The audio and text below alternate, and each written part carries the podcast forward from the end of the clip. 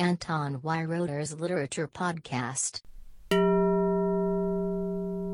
Gedankenübertragung.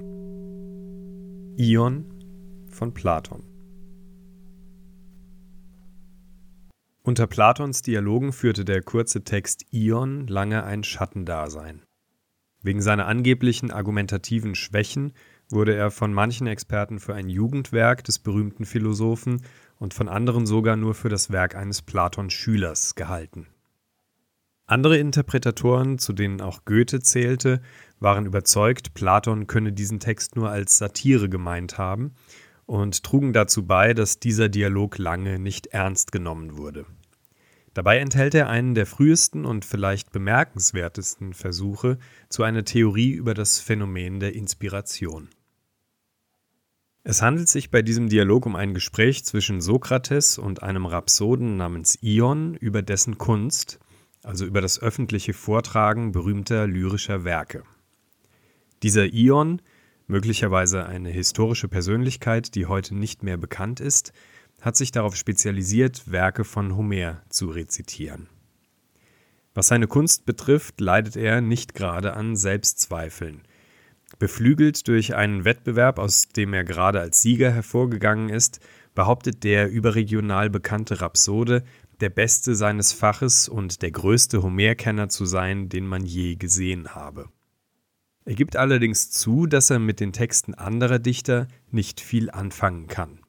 Zu den Werken von Hesiod und anderen hat er nicht viel zu sagen, und er traut sich nicht einmal zu, zu beurteilen, ob seine Kollegen diese Texte gut oder schlecht vortragen.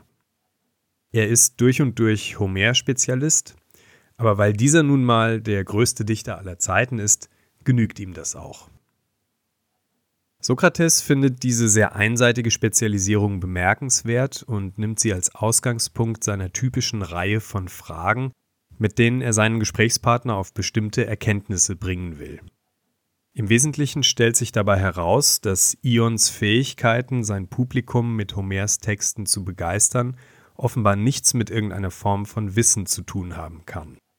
Er ist kein Experte für die theologischen, militärischen, seefahrerischen oder handwerklichen Vorgänge, von denen Homers Epen handeln, und wenn das irgendeine Rolle spielen würde, müsste er Texte anderer Dichter mit ähnlichen Inhalten ja auch besonders gut wiedergeben können.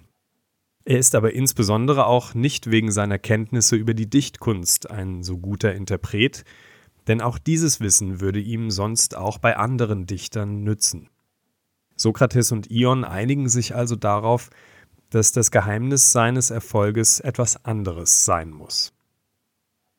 Bis hierhin könnte man tatsächlich denken, es gehe diesem Text darum, eingebildete Rhapsoden und andere darstellende Künstler auf den Boden der Tatsachen zurückzuholen und ihnen klarzumachen, dass der Applaus des Publikums nicht bedeutet, sie dürften sich als irgendeine Art von Experten über das von ihnen Vorgetragene verstehen, weder was die Inhalte noch was die Form ihrer Performance betrifft. Die Aneinanderreihung der verschiedenen Wissensgebiete, von denen Ion zugeben muss, keine Ahnung zu haben, hat in der Tat etwas Satirisches an sich. Die ganze Argumentationskette hat aber den Sinn, nun auf das eigentliche Thema zu kommen. Ion ist von Homer inspiriert. Es ist nicht irgendeine Form von Wissen, sondern eine Eingebung, eine Begeisterung und Ergriffenheit, die sich vom berühmten Dichter auf den Rhapsoden übertragen hat und ihn zu seinem besten Interpreten macht. Der kongeniale Darsteller mag wenig Ahnung haben von den militärischen Manövern und den Versmaßen in der Ilias, aber wie durch Magie löst der Text etwas in ihm aus und er trifft den richtigen Ton. Wie Sokrates weiter erklärt, ist er als Rhapsode nicht der Einzige, dem es so geht. Auch auf den Dichter Homer selbst ist der Funke einmal übergesprungen. Er wurde von den Musen, also von den Göttern selbst inspiriert und hat seinen Text dank ihrer Eingebung empfangen. Es bildet sich also eine Verkettung von Übertragungen, angefangen mit der ursprünglichen von den Göttern ausgehenden Inspiration des Dichters über den Jahrhunderte später rezitierenden Rhapsoden bis hin zu seinem wiederum durch ihn inspirierten Publikum. Platons Sokrates vergleicht diese Verkettung mit einem Magneten, der einen Eisenring durch Berührung ebenfalls zum Magneten macht, an den man einen zweiten Ring anhängen kann, der dadurch ebenfalls magnetisiert wird und so weiter. Der Gedanke, dass die großen Kunstwerke und die in ihnen liegenden Weisheiten nicht von menschlichen Schöpfern stammen, sondern göttlichen Eingebungen zu verdanken sind, ist zu Platons Zeit natürlich nicht neu, sondern steckt im Gegenteil explizit in den klassischen Texten Hesiods und Homers, die sich auf ihre Kontakte zu den Musen berufen. Dass die Menschen selbst aber diesen von den Göttern entsandten Funken nicht nur aufnehmen, sondern weitergeben und Teil einer beliebig langen Kette, eines ganzen Flächenbrandes der Begeisterung werden können, wird hier vielleicht erstmalig klar formuliert. Ein einmal von den Göttern in die Welt gesetztes Kunstwerk oder eine Idee kann sich dank dieser Übertragungsmöglichkeiten viral ausbreiten und Kulturen über Jahrhunderte hinweg beeinflussen. Die hier entdeckte Übertragbarkeit der Inspiration ist eine unverzichtbare Grundtatsache für jede spätere Theorie über Medien und Kommunikation. In Platons Beschreibung des eigentlichen Inspirationsprozesses liegt noch eine weitere bemerkenswerte Erkenntnis. Um für die Eingebungen der Götter empfänglich zu sein, müssen sich die Dichter in einen besonderen Geisteszustand begeben – beziehungsweise die Götter selbst sorgen dafür, dass dieser Zustand erreicht wird.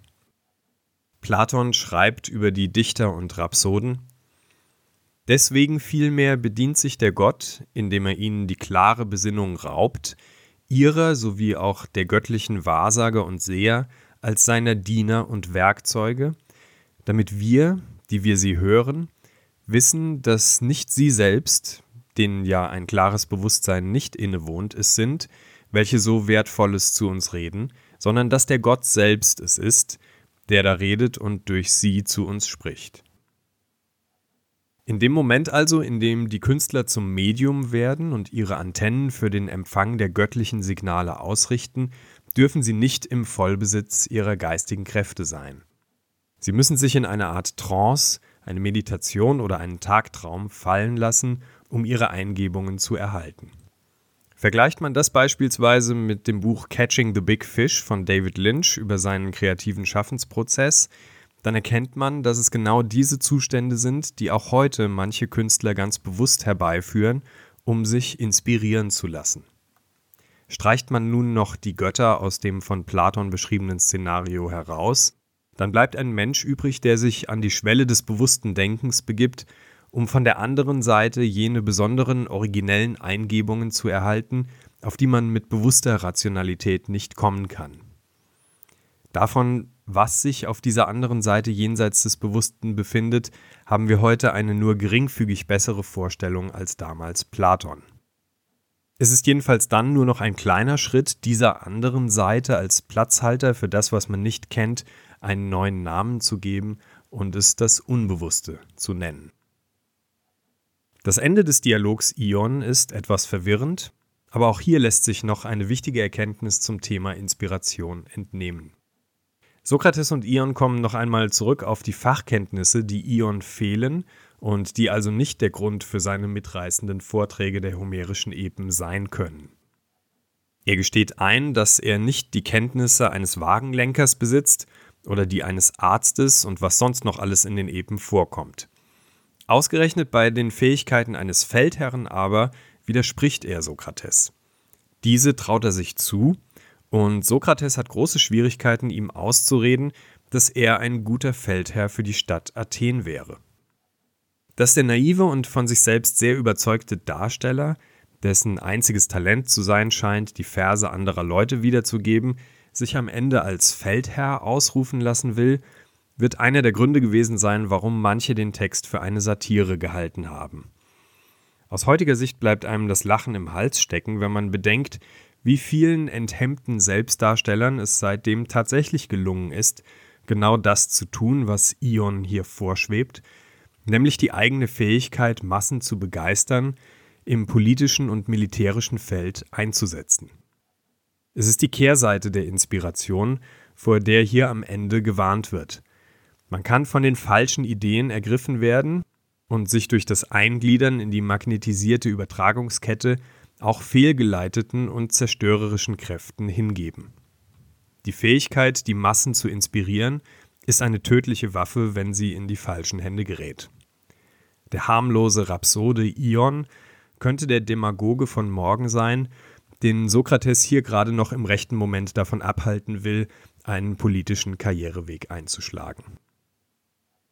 Hinter einer manchmal etwas banal und verwirrend erscheinenden Diskussion um Fachkenntnisse und Vortragskunst verbergen sich in diesem kurzen Dialog also gleich mehrere Thesen zur Inspiration und deshalb hat dieser Text mich interessiert. Platon beschreibt präzise den Zustand, in dem wir für die Eingebungen empfänglich sind, er präsentiert eine Theorie für die Übertragbarkeit der Inspiration und warnt am Ende indirekt vor der daraus folgenden Begeisterungsfähigkeit der Massen und vor denen, die sie begeistern wollen. Anton Weiroder's Literature Podcast